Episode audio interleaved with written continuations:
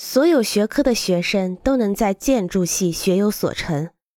我记得音乐和文学专业的学生中就涌现出若干建筑师方面的璀璨明星。科学和工程专业虽然表面上看起来为建筑做好了准备，但是往往需要调整一种比他们熟悉的客观过程相对主观的教学方法。对于有机械绘图背景或数学专门技能的学生来说，与其说他们的设计效果出色，还不如说他们的绘图的速度更快。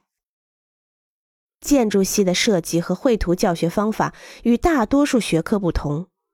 我们采用对学生作品一对一讨论的形式，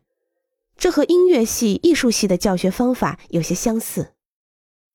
如果一个学生不能忍受这种被批评的过程，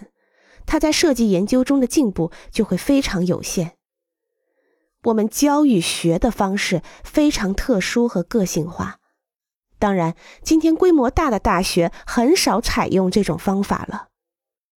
小班级与每天在工作室与实地考察中与教授的个别接触，创造了一个健康的学习环境。在一次实地考察中，一个学生看到了一座著名建筑，他问：“你能教我像那样思考吗？”